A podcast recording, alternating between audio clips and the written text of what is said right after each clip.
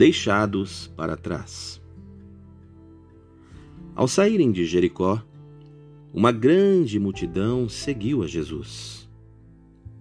Dois cegos estavam sentados à beira do caminho e, quando ouviram falar que Jesus estava passando, puseram-se a gritar: Senhor, filho de Davi, tem compaixão de nós. A multidão os repreendeu para que ficassem quietos, mas eles gritavam ainda mais: Senhor, filho de Davi, tem compaixão de nós. Jesus, parando, chamou-os e perguntou-lhes: O que vocês querem que eu lhes faça? Responderam eles: Senhor, queremos que se abram os nossos olhos.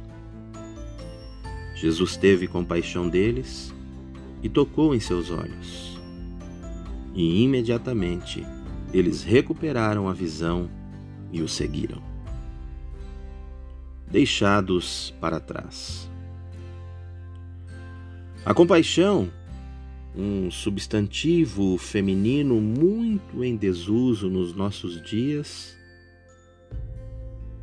tem o seu significado na compreensão do sentimento do outro, da dor do outro e fazer o possível para aliviá-la. Veja o que diz esse provérbio chinês. A compaixão é um profundo desejo de ver os outros aliviados de seu sofrimento. Tem o amor na sua outra faceta e um forte desejo de ver os outros felizes.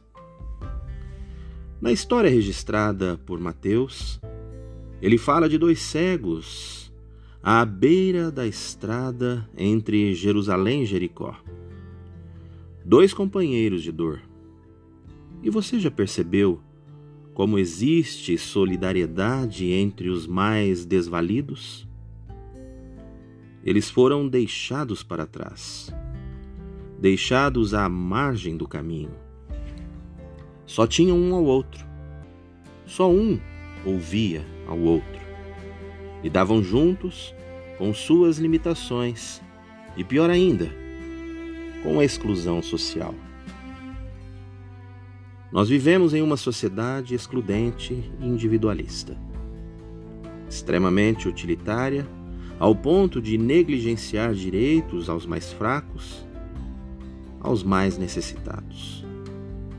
Nos expulsamos do alcance dos nossos olhos para que assim nossas consciências sejam anestesiadas pelos valores desse mundo e possamos trilhar os caminhos da vida sem perceber aqueles que, caídos, muitas vezes, nos estendem suas mãos.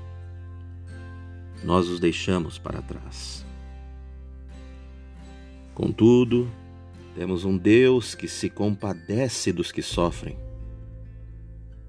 Podem todos nos abandonar, podem todos quererem nos silenciar Deus, em Jesus, jamais nos deixa para trás. Ele ouve nosso clamor, sente o que sentimos, vem em nossa direção, nos leva para junto de si, vem ao encontro de nossas necessidades. É tomado de grande compaixão.